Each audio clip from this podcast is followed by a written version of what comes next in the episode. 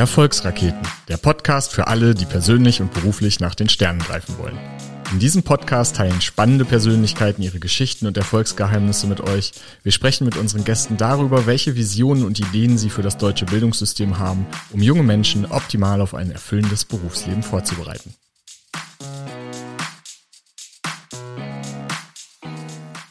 Hallo und herzlich willkommen beim Podcast Erfolgsraketen. Mein Name ist Dominik Sickelmann und ich bin Geschäftsführer der gemeinnützigen Organisation IW Junior. Wir haben das Ziel, dass Jugendliche an die Kraft des eigenen Handelns glauben und die Welt mutig mitgestalten. Das machen wir unter anderem, indem wir Wirtschaft in die Schulen bringen und junge Menschen zu Unternehmerinnen und Unternehmern machen. Heute haben wir Fabian Scholz zu Gast. Fabian war als Schüler auf der Internatsschule Schloss Hansenberg. Eine Schule, an der in der Vergangenheit auch immer wieder Projekte von uns umgesetzt wurden, zum Beispiel unsere Schülerfirmen. Er selbst kam zwar leider nie in Berührung mit unseren Angeboten, hat aber trotzdem eine großartige Karriere hingelegt und trotz seines jungen Alters sogar schon zwei Unternehmen gegründet. Sein aktuelles Fintech-Startup, Rubob, hat er mit seinem Bruder ins Leben gerufen. Gemeinsam verfolgen sie die wundervolle Mission Financial Wellness für alle. Aber ich will gar nicht zu viel vorwegnehmen. Fabian, ich freue mich wahnsinnig, dass du da bist. Herzlich willkommen. Ja, Dominik, vielen Dank für die Intro und für die Kurzvorstellung. Ähm, ich finde es ganz, ganz toll, was ihr macht und absolut unterstützenswert. Insofern freue ich mich, dass wir heute ein bisschen über Unternehmertum auch bei jungen Leuten sprechen können und äh, bin sehr gerne mit dabei. Danke für die Einladung. Ja, wir danken. Ich selbst bereite mich immer auf den Podcast vor, indem ich viel zu den Gästen recherchiere, aber auch meine lieben Kolleginnen äh, bereiten mir immer ein kleines Briefing mit Zusatzinfos vor.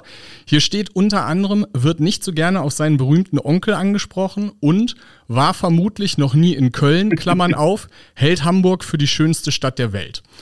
Aber bevor ich bei diesen zwei eklatant wichtigen Themen nachbohre und wir zusammen auf die aktuelle Version von Fabian Scholz blicken, würde ich gerne vorne anfangen.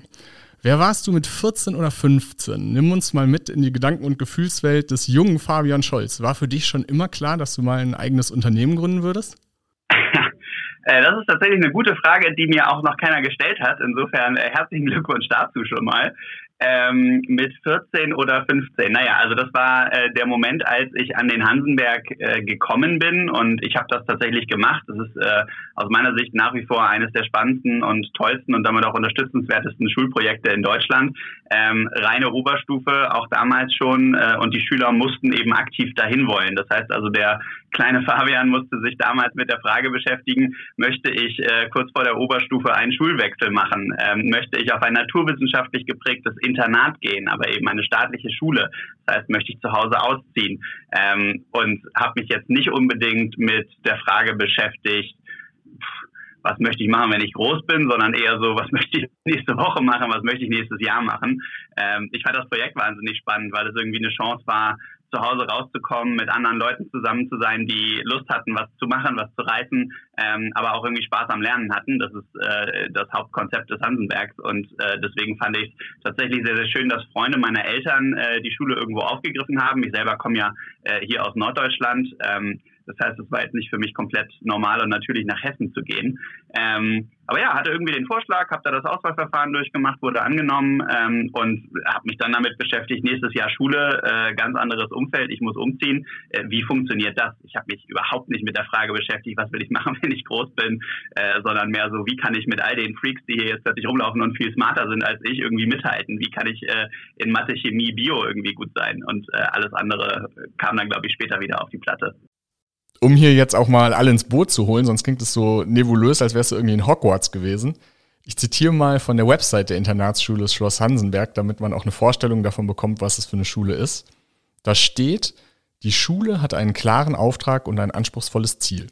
Die besonders begabten, leistungsmotivierten und sozial engagierten Schülerinnen und Schüler individuell zu fördern und sie zu Persönlichkeiten heranzubilden, die bereit und in der Lage sind, in unserer Gesellschaft Verantwortung zu übernehmen.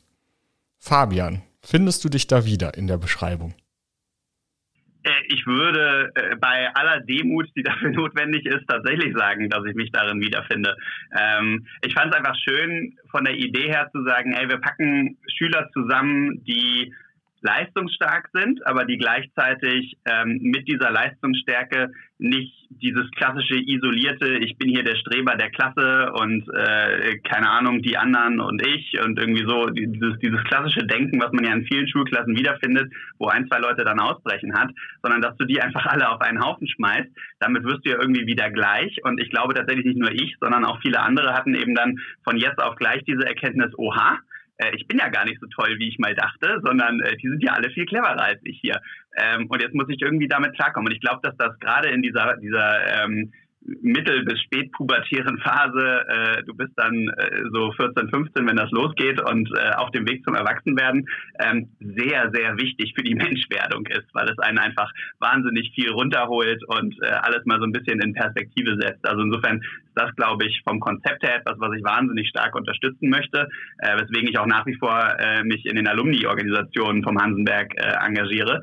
Ähm, aber was, glaube ich, auch dazu beigetragen hat, dass ich jetzt mit äh, Rhubarb, aber auch mit all dem, was ich vorher gemacht habe, ähm, immer versucht habe, in irgendeiner Form sinnstiftend tätig zu sein. Ähm, und ich meine, alleine schon jetzt äh, in den letzten zwei Jahren in der Corona-Krise Arbeitsplätze geschaffen zu haben, Menschen zu helfen, mehr Geld am Monatsende zu haben, finde ich inhaltlich ähm, vorzeigbar und über vieles andere kann man dann sicherlich streiten, äh, wie man, wie man mich bewerten möchte. Das sollten, glaube ich, andere machen. Ja, vorzeigbar. Definitiv vorzeigbar, sonst hätten wir dich ja hier nicht als positives Beispiel und Gast eingeladen. Kannst du mal ein wenig die Reise skizzieren, die hinter dir liegt? Also wie war der Weg von damals, was du gerade beschrieben hast am Hansenberg, zum heutigen Startup-Gründer? Wie bist du der geworden, der du heute bist? Ja, ähm, also ich, da gibt es das, glaube ich, nicht eine gerade Linie, sondern ich habe da mein Abitur gemacht, äh, hatte mir überlegt, ich würde gerne wieder nach Norddeutschland zurück, ähm, habe mich mit der Frage beschäftigt, was kann ich in Norddeutschland irgendwie Sinnvolles studieren, ähm, habe die Bucerius Law School auch über äh, damals schon ehemalige Hansenberger Schüler vorgestellt bekommen, ähm, fand das irgendwie ein ganz cooles Konzept, weil ich auch am Hansenberg jetzt nicht so der naturwissenschaftlich geprägte, sondern eher der sprachlich geprägte Typ war. Ich fand Politik, Wirtschaft, Geschichte, Englisch, sowas irgendwie total spannend. Ähm, Debattierclub war irgendwie was, was ich gemacht habe. Also schon auch so klar die, die nerdy Variante, aber vielleicht eher so die sprachlich nerdy Variante von Schule gemacht.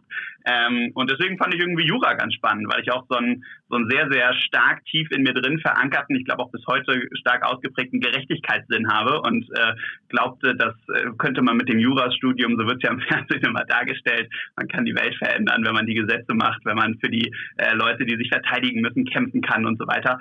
Ähm, äh, habe das dann einfach mal gemacht. Wurde an der Law School genommen äh, hier in Hamburg, fand das total cool. Ähm, habe da auch meinen äh, mein LLB, also den Bachelorabschluss gemacht. Äh, ich habe nicht das Staatsexamen gemacht, weil ich tatsächlich nach, ich glaube, ungefähr zwölf Wochen oder so an der Bucerius gemerkt habe, naja, das ist super cool hier, ich mag die Leute richtig gerne und es ist eine wahnsinnig gute Ausbildung, aber ich möchte wirklich kein Jurist werden, weil es einfach äh, nicht wie im Fernsehen ist, sondern die Lebensrealität ist eben, du musst diese Akten wälzen, du musst äh, ganz, ganz viel Papierkram machen, bis du diese drei Minuten Harvey Specter-Moment vielleicht einmal, einmal oder zweimal im Leben tatsächlich bekommst. Ähm, und das ist irgendwie nicht meine Persönlichkeit. Deswegen habe ich mich da auch schon sehr, sehr intensiv mit Entrepreneurship-Themen auseinandergesetzt. Wir hatten es am Handelberg ja auch schon, ne? also Wettbewerber, ich weiß bei euch nicht dabei, aber zum Beispiel Business at School habe ich damals gemacht. Ähm, und solche Sachen, äh, auch im Politik-Wirtschaftsunterricht waren das ja immer Sachen, die äh, wir dann sehr, sehr engagierten Lehrer, ähm, auch in Wettbewerbsfragen, aber eben auch irgendwie allgemein, was, was so Wirtschaft, aktuelles äh, Geschehen da draußen angeht. Ähm, also das habe ich immer begleitet, habe den Entrepreneurs Club ähm, an der Bucerius Law School damals wiederbelebt und ähm, bis heute glücklicherweise von anderen fortgeführt, äh, scheinbar ganz gut ausgerichtet ähm, und hatte dann nach dem Bachelor auch tatsächlich mit einem äh, Kommilitonen gemeinsam ein erstes kurzes Entrepreneurship-Abenteuer gewagt, so ein Homepage-Baukasten in so einem Inkubator-Setup hier in Hamburg, ähm, das wir über drei Ecken quasi vorgestellt bekommen hatten. Wir waren völlig blauäugig, hatten keine Ahnung, was wir da machen, ist komplett an die Wand gefahren, haben es auch nach drei Monaten wieder sein gelassen. Aber das war quasi meine erste Gründungserfahrung, wo ich mal selber was zumindest im Kopf versucht hatte. Ähm, ja, und dann habe ich irgendwie noch einen Master gemacht, weil ich dachte, ich muss jetzt nochmal die, die Wirtschaftsseite besser verstehen. Ähm, Heute ist mein Standpunkt eher so, also Studium wahnsinnig wichtig für die Menschwerdung. Es gibt so zwei, drei Themenbereiche, wo es auch wahnsinnig sinnvoll ist, das Studium bis zum Ende durchzuexerzieren, weil man diese Staatsexamina braucht oder in den Naturwissenschaften, weil man einfach die Ausbildung gerade im akademischen Hintergrund braucht. Aber jetzt in diesen ganzen Wirtschaftswissenschaften, Geisteswissenschaften ist es, glaube ich, so, die Menschwerdung in so einem Bachelorstudium ähm, ist viel, viel ähm, stärker ausgeprägt, als wenn man noch das Masterstudium zusätzlich macht und das, was man inhaltlich zusätzlich lernt, weil es auch bei mir so hat mich nicht so wahnsinnig viel weitergebracht. Ähm, insofern hätte ich wahrscheinlich im Nachhinein lieber zwei Jahre früher angefangen zu arbeiten. Aber ich habe ein bisschen was gemacht. Ich war in London, ähm, habe eine coole Zeit gehabt und bin dann eingestiegen äh, beim Venture Builder hier in Hamburg äh, und habe damit das erste Mal Kontakt zur Startup-Szene gehabt. Ja, sehr spannende Reise. Danke, dass du uns da mal mitgenommen hast. Ähm, kommen wir mal zu deinem aktuellen Unternehmen, äh, Rhubarb. Ähm, ich habe den Satz von dir gelesen, wir sind angetreten, um Europa in Sachen Finanzen einem fundamentalen kulturellen, Wand kulturellen Wandel zu unterziehen. Was genau bedeutet das? Vielleicht erklärst du mal so Elevator-Pitch-mäßig, was macht ihr? Naja, also am Ende ist es, glaube ich, relativ einfach. Du hast äh, inzwischen in jedem großen Medium mindestens einmal pro Woche die Nachricht, liebe Leute, ihr verliert an Kaufkraft. Ja, es gibt Negativzinsen, es gibt steigende Inflation. Jetzt hatten wir im November, glaube ich, das erste Mal über 5% in Deutschland ähm, und das geht immer so weiter. Das heißt, ich habe äh, große Probleme, wenn ich nicht absoluter Finanzmarktexperte bin, Lösungen für mich zu finden, wie ich am Monatsende mehr Geld und nicht zumindest weniger Kaufkraft haben kann. Ich glaube, das ist, das ist fast der spannendere Fokus. Wie kann ich meine Kaufkraft aufrechterhalten? Ähm, und das ist etwas, was wir für den Kern von Rhubarb äh, als Lösung anbieten wollen. Wir wollen den Leuten helfen, am Ende des Monats zumindest die Chance zu haben, mehr Geld zu haben. Und dafür haben wir ganz konkret drei Säulen, auf die wir fokussieren. Das ist einmal die Säule Ausgaben optimieren und da jetzt nicht mit dem erhobenen, erhobenen Zeigefinger durchs Land zu laufen und zu sagen, du, du, du, hör mal auf zu rauchen oder keine Ahnung, du kaufst beim falschen Supermarkt ein, mach mal, kannst 30 Cent mehr haben, wenn du woanders einkaufst, sondern was sind denn die großen Kostenblöcke, um die man nicht herumkommt? Zum Beispiel Energiekosten die kann ich optimieren. Das machen aber 76 Prozent der Deutschen gar nicht. Das heißt, wir haben da ein Modell gebaut, wie man einmal seinen Energievertrag hinterlegen kann und wir wechseln die Leute dann jedes Jahr automatisch, ohne dass sie noch was dazu tun müssen, in den neuen und besseren Tarif. Das ist, glaube ich, ein Angebot, was sehr, sehr niedrigschwellig ist, sehr einfach und den Leuten hilft, im Durchschnitt irgendwie 300 Euro mehr in der Tasche zu haben innerhalb eines Jahres. Wenn man Strom und Gas macht, sind das schon 600 Euro. Ist, glaube ich, ein sehr, sehr cooles Angebot.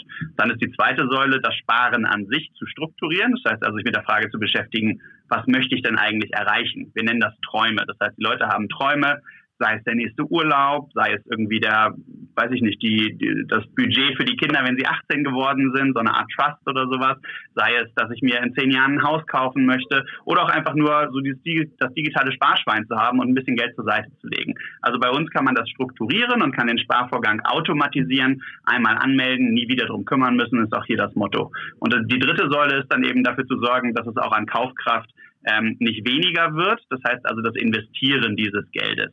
Und da richten wir uns eben wie mit dem gesamten Produktoffering an die 80 Prozent der Bevölkerung, die keine Finanzmarktexperten sind, sondern die sagen, ich will mich darum nicht so richtig kümmern. Deswegen haben wir drei nachhaltige ETF-Angebote, einmal mit Aktien, einmal mit Anleihen und einmal mit einer 50-50-Mischung, ähm, wo die Leute dann für jedes Ziel definieren können, was ist das Risikoprofil, das hier zu meiner Persönlichkeit am besten passt.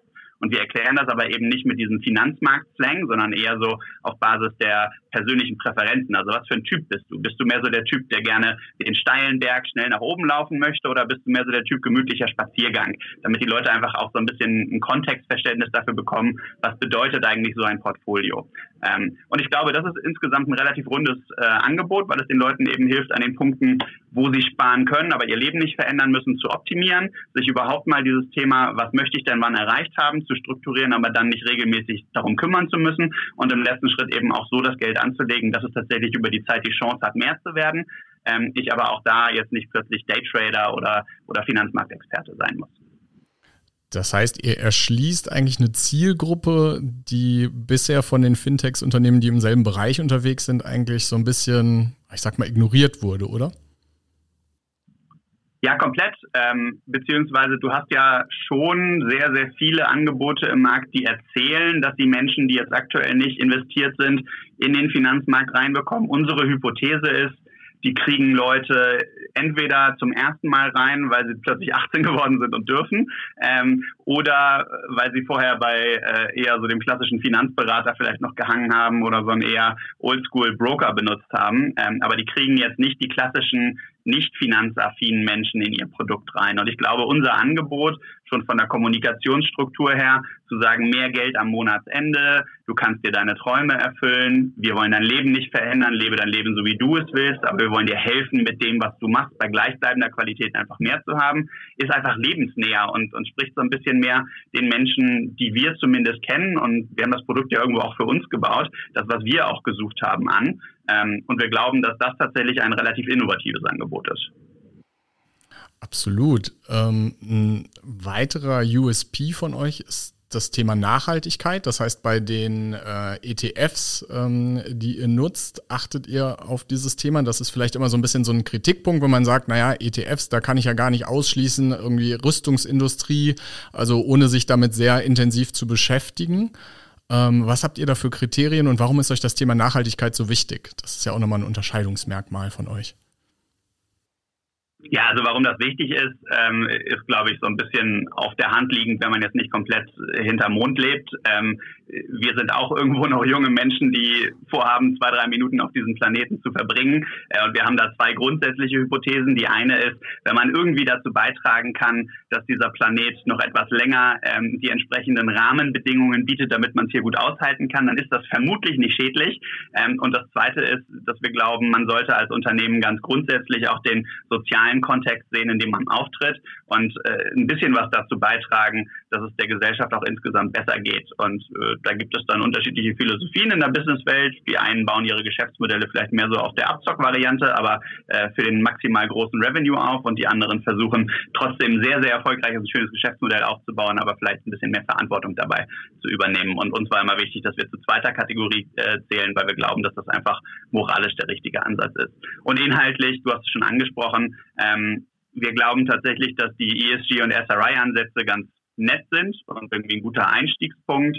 Aber am Ende ist es ein negatives Ausschlusskriterium, das ziemlich pauschal ist. Das heißt, ich sage einfach pauschal, Industrie XY ist schlecht und pauschal Industrie XY ist gut.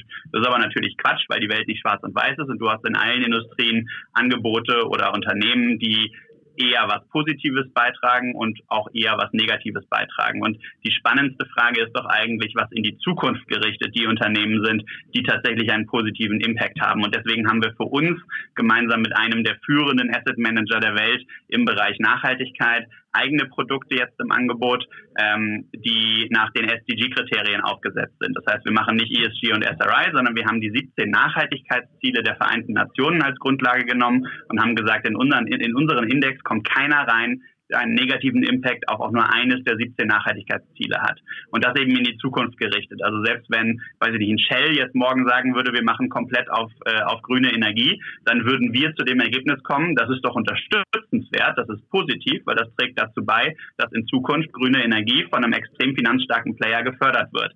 Klar haben die in der Vergangenheit auch andere Sachen gemacht, aber die Frage ist ja, bewerte ich immer nur die Vergangenheit und schließe damit irgendwie ganz, ganz viel aus auf der Welt oder gucke ich, wer sind diejenigen, die für die Zukunft was ändern wollen? Das ist natürlich nur ein spezielles Beispiel und äh, wahrscheinlich wird das die nächsten drei Monate nicht passieren, aber ähm, das ist, glaube ich, was, was man auf dem Schirm haben muss. Und äh, so haben wir, glaube ich, einen ganz guten Mix aus grundsätzlicher unternehmerischer Verantwortung. Ähm, wir wollen auch zurückgeben, also mit dem Revenue, den wir generieren, wollen wir einen Bildungsfonds aufsetzen, weil uns eben Bildungsprojekte, wir sprechen auch heute schon so ein bisschen darüber, wichtig sind und ähm, äh, Teile unseres Revenues äh, in Bildungsprojekte in Europa investieren. Wir pflanzen für jeden neuen Kunden einen Baum. Uns ist klar, dass all diese Punkte jetzt nicht sind, was grundsätzlich die Welt verändert. Auch unser SDG-Portfolio ist nichts, was grundsätzlich die Welt verändert. Aber wir tragen eben unseren Teil dazu bei. Und ich glaube, es ist wichtig, äh, da eine Guideline für sich selber zu haben, damit andere sich auch ein Beispiel daran nehmen können. Ja, sehr schöner Ansatz. Ähm, versteht ihr euch denn selbst als Impact-Startup? Wir haben uns nie so bezeichnet und ich glaube, wir würden es auch nie tun, weil tatsächlich unsere Überzeugung ist, äh, das sollte nicht was Besonderes sein, sondern das sollte der Standard sein. Ähm, und wenn ich mich irgendwie positiv hervorheben muss, weil ich sinnvoll handle, dann ist vielleicht auch mein Verständnis von der Welt ein bisschen merkwürdig. Also wir würden einfach sagen, das, was wir machen, ist der Standard, das sollte jeder tun. Äh, wir laden jeden herzlich ein, auf den Zug aufzuspringen und äh, da gilt das Gleiche wie für alles andere. Die Bewertung, wie man das dann klassifizieren will, können gerne andere machen, aber äh, wir wollen jedenfalls verantwortungsbewusst handeln und äh, wir wollen definitiv Impact haben. Ähm, eine Frage, die mir aufgekommen ist, Rubop. Da bin ich erstmal drüber gestolpert und dachte, ja, kenne ich doch, da musst du nochmal überlegen, äh, wie kamt ihr auf den Namen? Es ist tatsächlich ja das äh, englische Wort für Rhabarber. Das ist richtig. Wir hatten, als wir gegründet haben, große Probleme, einen sinnvollen Namen zu finden, weil du ja heutzutage quasi alles irgendwie getrademarkt und mit Markenrechten versehen und sonst was hast. Das heißt also noch irgendeinen Klarnamen zu finden, der verfügbar ist, ist quasi unmöglich. Ähm, und da muss man kreativ werden, weil man natürlich auch zum einen die Domains haben möchte, also man möchte sich irgendwie im Internet darstellen können und zum anderen idealerweise eine Marke haben möchte, die Menschen sich merken, aussprechen können, die keine Beleidigung ist und so weiter, die einigermaßen kurz ist. Und dann wird es schon ziemlich schwierig. Deswegen haben wir einen Workshop gemacht, einen geführten Workshop mit Marketing-Experten, die uns eine Frage gestellt haben, die die Lösung gebracht hat, nämlich wie soll eure Marke mal schmecken, wenn es sie später gibt? Und es stand Rhabarberscholle auf dem Tisch. Wir arbeiten auf Englisch, weil unser dritter Co-Founder Brite ist, unser CTO, der Kelvin.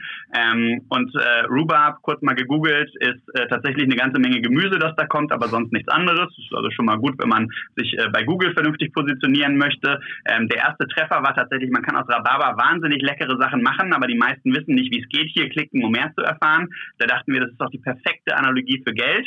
Es gab alle Domains. Wir haben das H weggelassen. Im Englischen schreibt man Rhubarb, wir haben mit RH am Anfang, weil wir dachten, ähm, wir werden wahrscheinlich wahrscheinlich in vielen anderen äh, Märkten erstmal unterwegs sein, die nicht muttersprachlich Englisch sind, Englisch sind und dann werden die wenigsten Menschen das mit RH schreiben. Ähm, das also da noch zur, äh, zur Falschschreibung für die Menschen, die besonders gewieft im Englischen sind. Aber wir fanden das irgendwie eine ganz, äh, ganz coole Sache und ähm, äh, bislang sind wir da auch sehr happy mit. Ja, spann spannende Story, wie man so auf einen Unternehmensnamen kommen kann.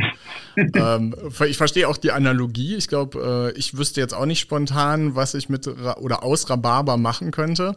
Du hattest das vorhin angesprochen. 80 Prozent äh, der Leute beschäftigen sich eigentlich sehr wenig mit Finanzprodukten, mit Möglichkeiten wie Aktien, ETFs. Hier können wir dann auch die Kurve zu deinem Onkel kriegen, Olaf mit Vornamen, also eine nicht ganz unbedeutende Figur in der politischen Landschaft.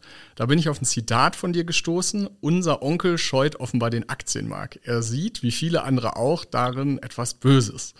Woran liegt es deiner Meinung nach, dass in Deutschland Aktien und ETFs nach wie vor irgendwie ein negatives Image haben? Also ich kenne das auch so aus meiner Familie. Meine Mutter ist auch so klassische Sparerin.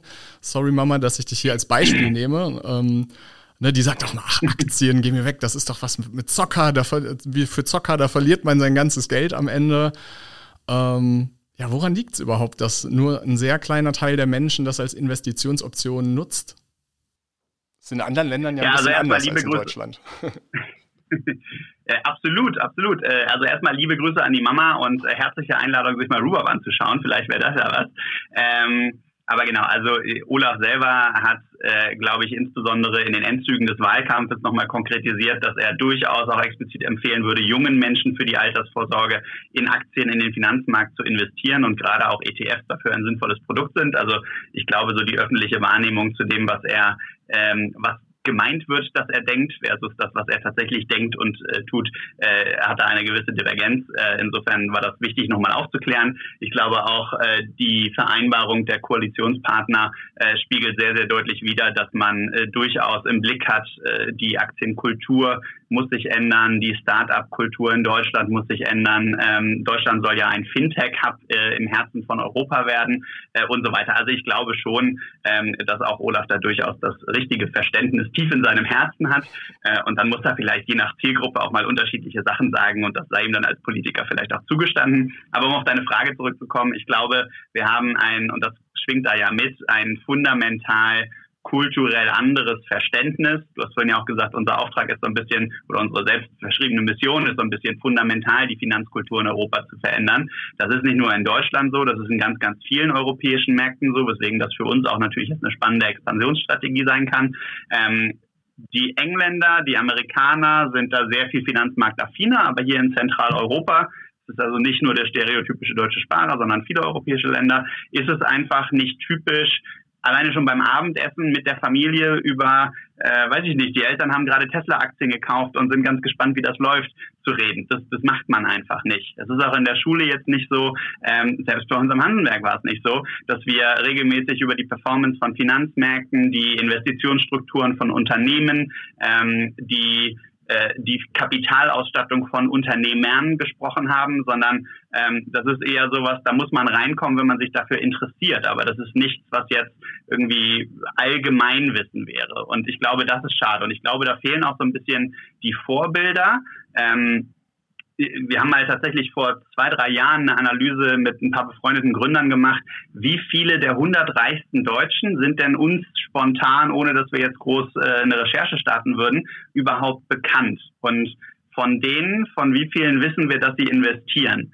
Und ich glaube, wir kamen am Ende auch irgendwie ein oder zwei Menschen. Also äh, wenn ich das vergleiche mit den USA, ähm, wo die Leute irgendwie international bekannt sind und auch hier in Deutschland wahrscheinlich spontan die Menschen mehr Amerikaner auflisten könnten als Deutsche aus diesen Listen, ähm, zeigt das ja schon, so einen, so einen gewissen Unterschied in der, in der Beispielkultur. Und ich glaube, wir brauchen einfach positive Beispiele auch hier in Deutschland, hier in Europa für Unternehmer und Unternehmerinnen insbesondere natürlich auch, die was gerissen haben, die tolle Unternehmen aufgebaut haben, die mal mit einem sinnvollen Projekt, wo auch jetzt im Nachgang vielleicht noch andere sagen würden, das ist einfach eine tolle Firma, die machen was Gutes, das ist sinnstiftend, die sind erfolgreich, die haben Arbeitsplätze geschaffen, die haben zum Wirtschaftswachstum beigetragen, die zahlen auch ihre Steuern hier vernünftig in Europa ähm, äh, und so weiter und so fort ähm, und investieren dann später auch in, in junge Unternehmen wieder. Also ich glaube, das ist einfach was, da hängen wir in der Entwicklung noch so ein bisschen hinterher, insbesondere hinter den USA.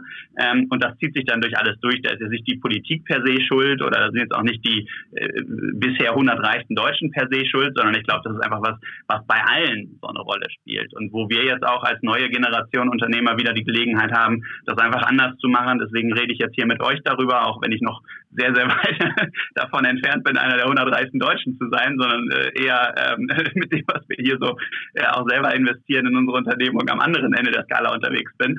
Ähm, aber wir machen das ja, weil wir hoffen, dass wir, dass wir damit was Positives bewirken können. Und ich glaube, wichtig ist, dass die Menschen, die das schaffen, dann auch mal drüber reden. Aber genauso wichtig ist auch, dass beim Abendessentisch äh, vielleicht mal die Familie darüber redet. Und äh, dann setzt sich das hoffentlich sukzessive durch.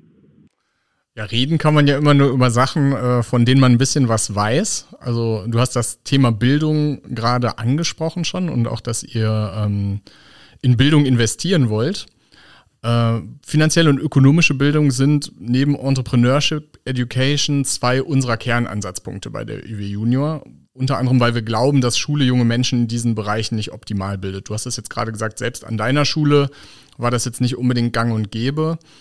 Ähm, Gibt es irgendwas, was du am deutschen Bildungssystem gerne ändern würdest? Vielleicht mit Blick auf genau diese Themenstellung. Ja, ähm, alles. Also, und ich glaube, ich glaube, das fängt auch. ja, ja, nee. Ich glaube, das fängt auch tatsächlich noch viel fundamentaler an. Also, es kann doch nicht wahr sein, dass ich bis heute in gefühlt 95 Prozent der deutschen Schulen nicht alle Fenster auf und zu machen kann es kann doch nicht sein, dass die Toiletten da irgendwie schlimmer aussehen als an, also nicht konkret, als an anderen Orten, wo man sagen würde, naja, also die hätten sie ja verdient. Ne? Also ich glaube, das ist schon von der grundsätzlichen Ausrichtung, wie wichtig ist uns eigentlich Bildung in diesem Land und welche Wertschöpfung und damit auch monetäre ähm, äh, Wertschätzung und auch monetäre äh, Ausstattung geht damit einher, haben wir da, glaube ich, äh, ein fundamentales Problem, weil äh, tatsächlich ist es ja so, dass Bildung irgendwie die letzte relevante Ressource ist, die wir hier in Europa noch haben, nicht nur in Deutschland, sondern in Europa allgemein. Wir leben jetzt nicht von all den tollen Rohstoffen, die wir durch die Welt verschicken. Wir leben nicht von all den tollen Fabriken, die hier verrückte Sachen produzieren und durch die Welt schicken, sondern wir leben davon, dass wir intelligente Menschen haben, die Welt vorandenken wollen und vielleicht neue Ideen irgendwie platzieren und möglich machen.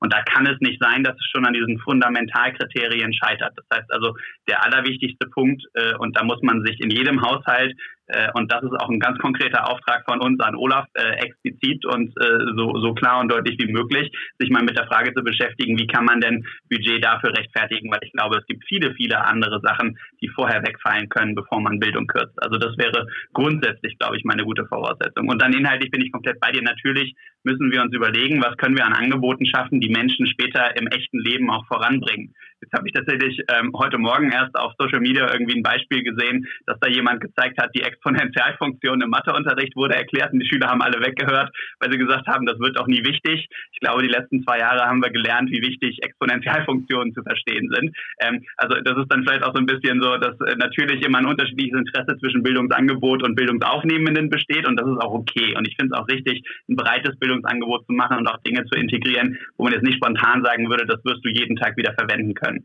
Aber eine ökonomische Grundausbildung ein bisschen realitätsnäher zu machen, ist, glaube ich, auf jeden Fall einer der Punkte, die eine große Rolle dabei spielen. Ähm, ein Grundverständnis für Finanzmärkte, Zinseszinseffekte ähm, und so weiter spielt da sicherlich eine Rolle, um einschätzen zu können, was man auch persönlich tun kann, um finanziell vorzusorgen, insbesondere eben in einer Welt der steigenden Inflation, der Negativzinsen und so weiter. Ähm, aber ich glaube, wir könnten jetzt die nächsten sieben Stunden darüber diskutieren und durch jedes Bildungsfeld einmal durchgehen, um zu schauen, was kann man besser machen. Mein Appell wäre, sich überhaupt mal das relativ weit oben auf die Fahnen zu schreiben und mit der Frage zu beschäftigen, wie kann ich das hier fundamental viel stärker unterstützen, weil das wäre mal der allerwichtigste und erste Schritt. Ja, vielen Dank für die Einschätzung. Also all unsere Umfragen, aber auch immer wieder andere Statistiken zeigen ja, dass äh, durchaus auch der Wunsch da ist, bei jungen Leuten mehr zu lernen, mehr zu erfahren über Wirtschaft, mehr über Unternehmertum zu erfahren.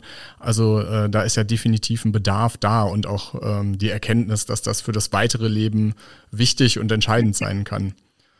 Ähm, eine Frage. Ja, es gibt aber, also nur, nur ganz kurz als Einwurf, es gibt tatsächlich ja immer eine starke Divergenz zwischen dem, dass die Menschen wissen, etwas ist sinnvoll und dem, was sie dann tun. Also das gilt genauso für, wir wissen von 89 Prozent der Deutschen, dass das jährliche Wechseln von Energieverträgen total sinnvoll ist. 76 haben es noch nie gemacht.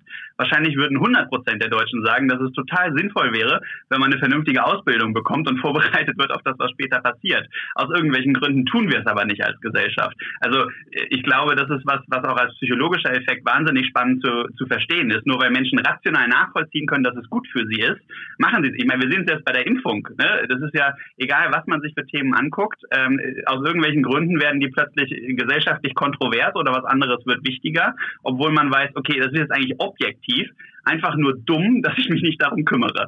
Ähm, und das finde ich spannend. Das ist einfach eine spannende Beobachtung. Abgesehen von der Beobachtung, hast du eine Idee oder einen Plan, wie man das ändern könnte? Ich glaube, das Spiel könnte man auch unendlich weiterspielen, äh, von gesunde Ernährung bis äh, ne, Altersvorsorge etc.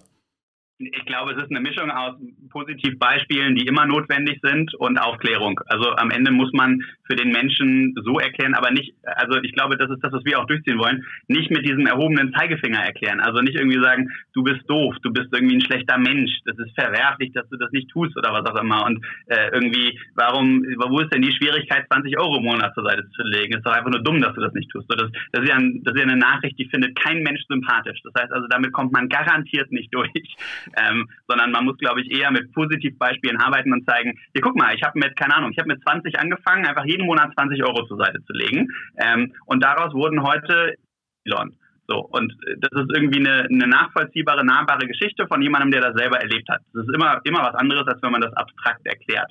Ähm, und das Gleiche gilt in vielen anderen Themenbereichen auch, plus einfach regelmäßig ja, da ist auch, glaube ich, eine, eine hohe Regelmäßigkeit ganz wichtig, ähm, diese, diese Reminder setzen und sagen, also weiß ich nicht, jetzt zum Beispiel äh, bei einem Stromtarif wahnsinnig schwierig zu erklären, halt nicht zu sagen, ich muss dir jetzt in den nächsten 20 Minuten erklären, warum das sinnvoll ist, sondern vielleicht dauert es auch drei Monate oder sechs Monate oder zwölf Monate, aber halt überhaupt mal darauf aufmerksam zu machen, ey, es gibt Lösungen für dieses Problem. Du musst da kein Experte für sein. Und genauso bei Bildung ähm, immer wieder über Bildung reden, das auch in den Talkshows mal abbilden, auch mal positiv Beispiele für vielleicht äh, besondere Bildungswege zeigen und zeigen, dass jemand, der was anderes gemacht hat, trotzdem auch irgendwie was geworden ist. Also ich glaube, es ist einfach wichtig, die Sachen äh, immer wieder in den Vordergrund zu stellen und mit Positivbeispielen zu unterstützen. Dann ist es was, was auch die Chance hat, in der breiten Bevölkerung wahrgenommen zu werden. Aber das ist natürlich wahnsinnig schwierig, weil du hast so viele Themen, für die das gelten könnte, dass auch natürlich die Frage der Priorisierung dann immer eine Rolle spielt. Ich würde einen Stichpunkt noch gerne ganz, ähm, ganz gerne aufgreifen, Berufsorientierung, weil du vorhin gesagt hast, äh, Du hast nach, ich glaube, zwölf Wochen hattest du gesagt, festgestellt, eigentlich dein erstes Studium, das war nicht so, wie du dir das vorgestellt hast. Äh, was könnte ähm, Schule mit Blick auf Berufsorientierung leisten, dass vielleicht weniger Leute in ein Studium starten? Also ich meine, du hast es dann durchgezogen und sagst ja rückblickend auch, das war eine gute Entscheidung. Aber was könnte Schule da leisten, dass es vielleicht weniger Leuten passiert, nach ein paar Wochen festzustellen, oh, ich bin hier irgendwie in, einem, in einer Ausbildung, in einem Studium, äh, was mich gar nicht erfüllt, was gar nicht so wirklich meinen Fähigkeiten und meinen Talenten entspricht? Ja, also ich würde jetzt bei mir persönlich nicht sagen, dass es nicht meinen Fähigkeiten oder Talenten entsprochen hat, sondern ich habe einfach festgestellt, nachdem ich zwölf Wochen sehr, sehr intensiv in der Materie drin war, das ist jetzt nicht das, was ich für den Rest meines Lebens machen möchte. Und das ist, glaube ich, auch okay. Ähm, und das, ich glaube, die wichtigere Nachricht ist auch, es ist okay, mal was auszuprobieren und zu dem Ergebnis zu kommen, das hat nicht funktioniert, jetzt mache ich halt was anderes. Das ist ja auch so ein kultureller Aspekt hier bei uns in Deutschland, dass wir dieses Scheitern so wahnsinnig brachial in den Vordergrund stellen, wenn irgendwer irgendwo mal irgendwas nicht hinbekommen hat, dann ist das immer das allererste, was erwähnt wird, anstatt sich mal anzuschauen, was ist denn daraus entstanden. Vielleicht wäre ohne dieses Scheitern Option 2, Option 3 gar nicht auf den Tisch gekommen. Also das, das nur als, äh, als, als Nebenschauplatz sozusagen. Ähm, aber auch da gilt wieder, und das macht, glaube ich, der Hansenberg zum Beispiel schon sehr gut. Und deswegen finde ich auch Projekte wie eure wahnsinnig wichtig und unterstützenswert. Man muss den Leuten einfach auch in der Schulzeit schon Einblicke geben in das wahre Leben und aufzeigen, ähm, so wie ihr das macht. Äh, ich mache einfach mal für ein paar Wochen ein Unternehmen und äh, muss irgendwie Mitarbeiter einstellen. Ich habe ein Budget, ich muss irgendwas produzieren, ich muss überlegen, wie vermarkte ich das. Ich habe plötzlich verschiedene andere Menschen, mit denen ich das zu tun haben muss. Und es ist vielleicht auch manchmal nicht so wichtig, ob ich die jetzt immer als meine besten Freunde fürs Leben haben werde oder oder ob wir einfach gemeinsam mal was erreichen müssen. Also so diesen, diesen Real-Life-Faktor mal reinzubringen und zu zeigen, okay, so heile Welt Schule, sehr behütetes Umfeld, wir haben uns alle lieb, wir wollen uns nicht streiten und so weiter, das ist irgendwie ganz schön. Ähm, aber später kommt das echte Leben und im echten Leben muss man halt auch mit Menschen zusammenarbeiten, die man nicht mag. Im echten Leben muss man auch einfach mal Aufgaben durchziehen, die man jetzt vielleicht per se für sich selber nicht auswählen würde. Und da ist es egal, ob ich jetzt wie bei euch zum Beispiel mein eigenes Unternehmen gründe oder ob ich, weiß ich nicht, vielleicht auch mal ein Praktikum im Handwerks Handwerksbetrieb mache ähm, oder ob ich, äh, keine Ahnung, ins Ausland gehe und äh, auf dem Wochenmarkt in Peru irgendwie äh, vier Wochen daneben stehe. Das ist völlig egal. Ich glaube, für die Menschwerdung ist es wahnsinnig wichtig, dass man eine Mischung aus Bildungsangeboten und echter Lebenserfahrung hinbekommt. Und das ist etwas, was bei uns aus meiner Sicht bislang zu kurz kommt und was ich unbedingt fördern würde, in Verbindung wieder mit meinem Thema Positivbeispiele. Also auch Menschen einfach erzählen lassen, was habe ich denn so gemacht und wie bin ich da hingekommen. Meine Kollegin, die mich hier technisch unterstützt, hat gerade ähm, ganz wild genickt, als du sagtest, man muss auch mal mit Kollegen zusammenarbeiten, die man nicht so mag. Da müssen wir, glaube ich, nachher mal ins Gespräch gehen. Aber sie hat durchgehend genickt. Ich weiß nicht genau, ob sich das auf alle Aspekte bezogen hat. Fabian, unser Podcast heißt Erfolgsraketen. Was bedeutet Erfolg für dich oder wann ist man aus deiner persönlichen Sicht erfolgreich? Uff, ähm, naja, also ich glaube, da gibt es zwei Parameter. Das eine äh, ist im Unternehmertum natürlich immer irgendwie eine zahlenbasierte Analyse. Äh, mache ich den Umsatz? Äh, wachse ich? Schaffe ich Arbeitsplätze etc. etc. Ähm, und es ist auf der anderen Seite aber, und das finde ich wahnsinnig wichtig, eine subjektive Komponente, nämlich bin ich zufrieden mit dem, was ich hier tue? Also habe ich Spaß daran? Habe ich den Eindruck, ich bewirke was Positives? Stehe ich morgens auf und stelle mir die Frage, uff, warum mache ich das hier jetzt eigentlich? Oder denke ich mir so, geil, neuer Tag, lass mal was reißen, coole Leute, bringt Spaß, scheint auch zu funktionieren auf der Zahlenebene. Ähm, ich glaube, das ist wahnsinnig wichtig. Am Ende ist es völlig egal, äh, ob auf den ersten Blick die meisten Menschen sagen würden, das ist eine sinnvolle Karriere, das ist ein tolles Unternehmen, das sind tolle Menschen, was auch immer, mit denen man dann zusammenarbeitet. Äh, und deswegen ist es auch relativ egal aus meiner Sicht, äh, ob man ein Studium, eine Ausbildung oder nichts davon macht, direkt ins Berufsleben startet. Menschen sind aus meiner Erfahrung immer dann am besten, wenn sie was machen, wo sie Spaß dran haben und wo sie drin aufgehen können. Und das definiert äh, nicht nur den persönlichen oder die subjektive Wahrnehmung von Erfolg, sondern gleichzeitig auch die Voraussetzung, um überhaupt erfolgreich sein zu können. In der Regel sind Menschen, wenn sie was tun, worauf sie keinen Bock haben, schlechter darin, als wenn sie was machen, wo sie wahnsinnig erfüllt und äh, mit großer Freude dabei sind. Ähm, das ist am Ende, glaube ich, das, was im Vordergrund stehen sollte. Ob das eine Definition für Erfolg ist, keine Ahnung, aber äh, meine Gedanken dazu. Wenn man sich deine Geschichte so anhört, angefangen von deiner Schullaufbahn, da war es ja schon keine ganz normale Schule in der Oberstufe, dann deine Universitäten waren auch eher elitär. Könnte man ja jetzt ganz leicht sagen, na ja, klar, dass der Fabian Scholz da erfolgreich ist bei dem Hintergrund, äh, das ist ja jetzt nicht verwunderlich, das ist ja keine Kunst. Ähm, inwieweit spielen aus deiner Sicht Rahmenbedingungen wie der familiäre Hintergrund eine Rolle mit Blick auf Erfolg? Das ist ja auch immer wieder so ein Thema in Deutschland, ähm, ne? also Gerechtigkeit, wie einfach ist es nach oben zu kommen, wenn man vielleicht eher weiter unten startet vom Bildungshintergrund her. Magst du dazu kurz ein bisschen was sagen?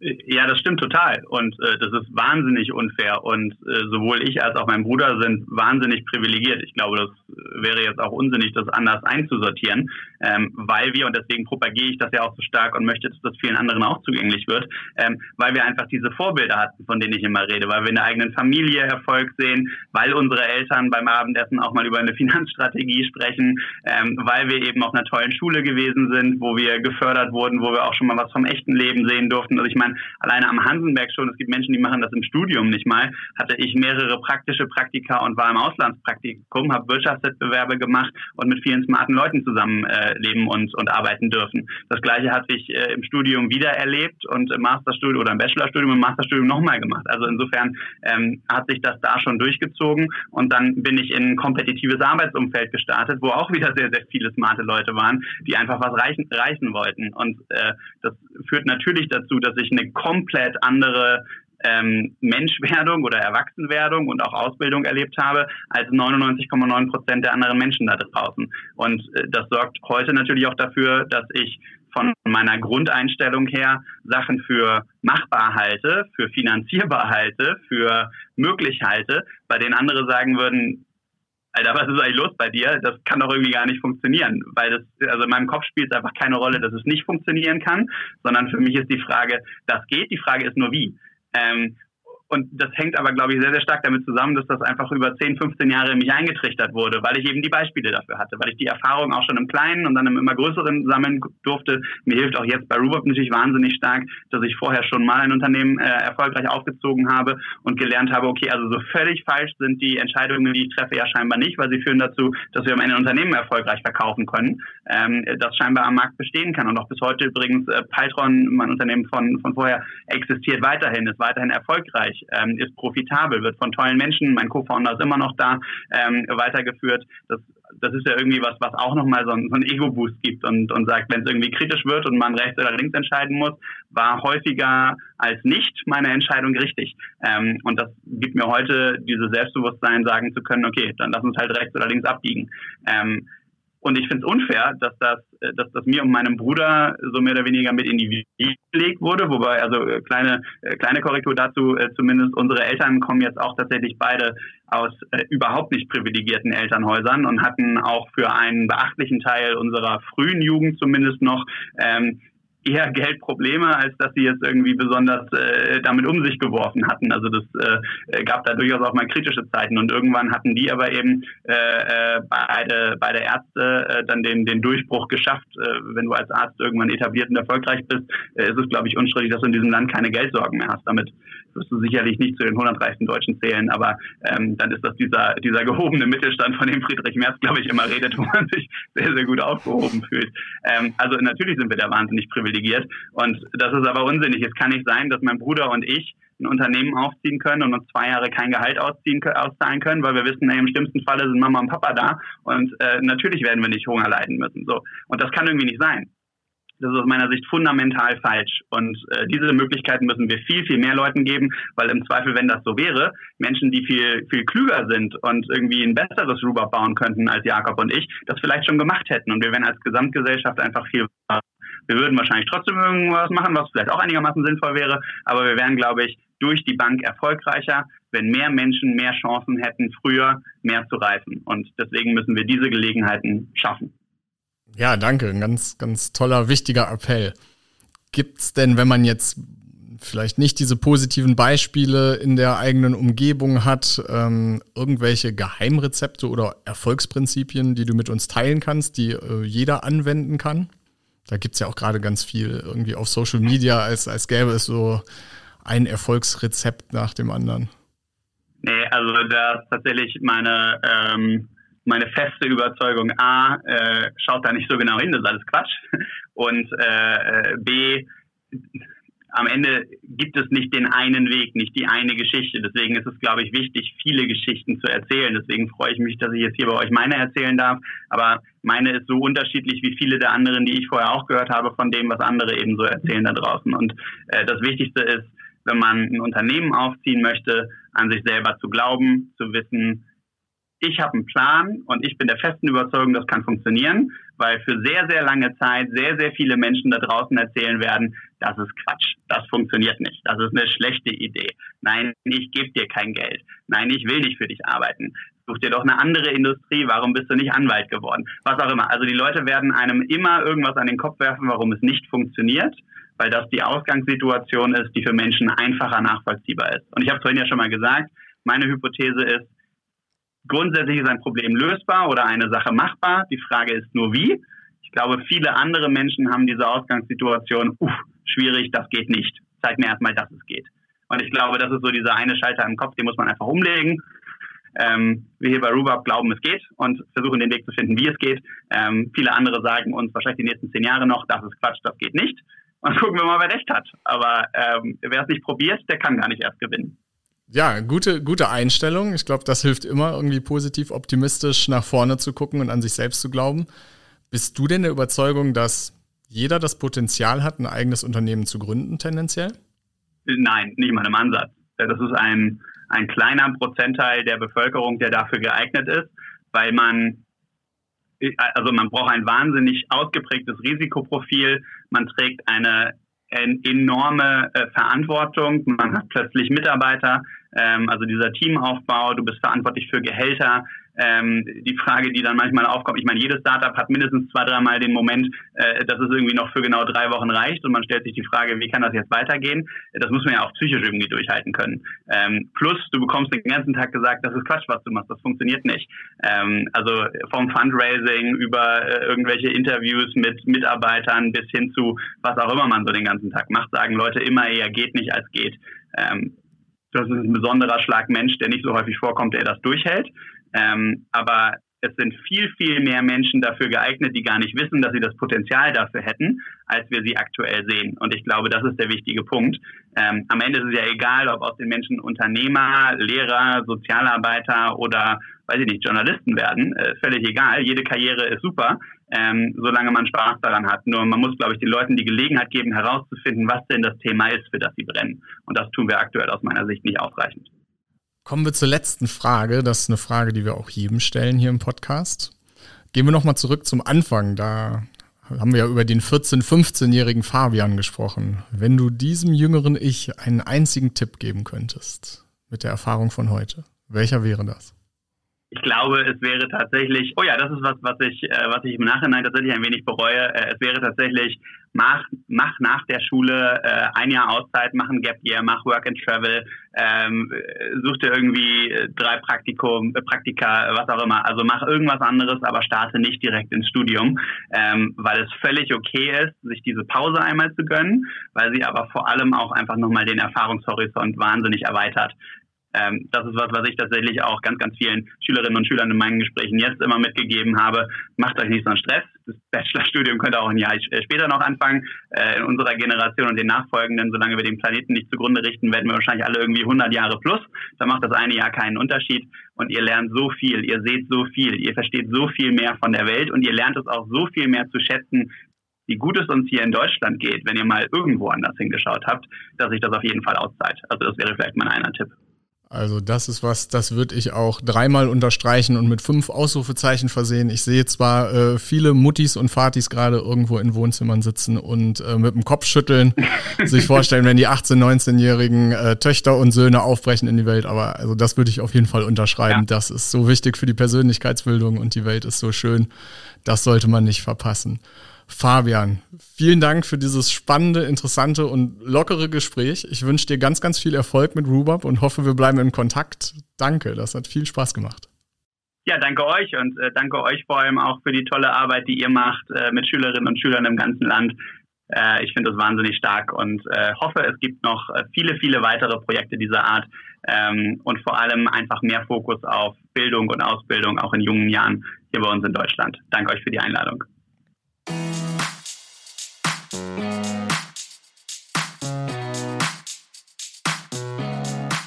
Das war der Erfolgsraketen-Podcast. Heute mit Fabian Scholz.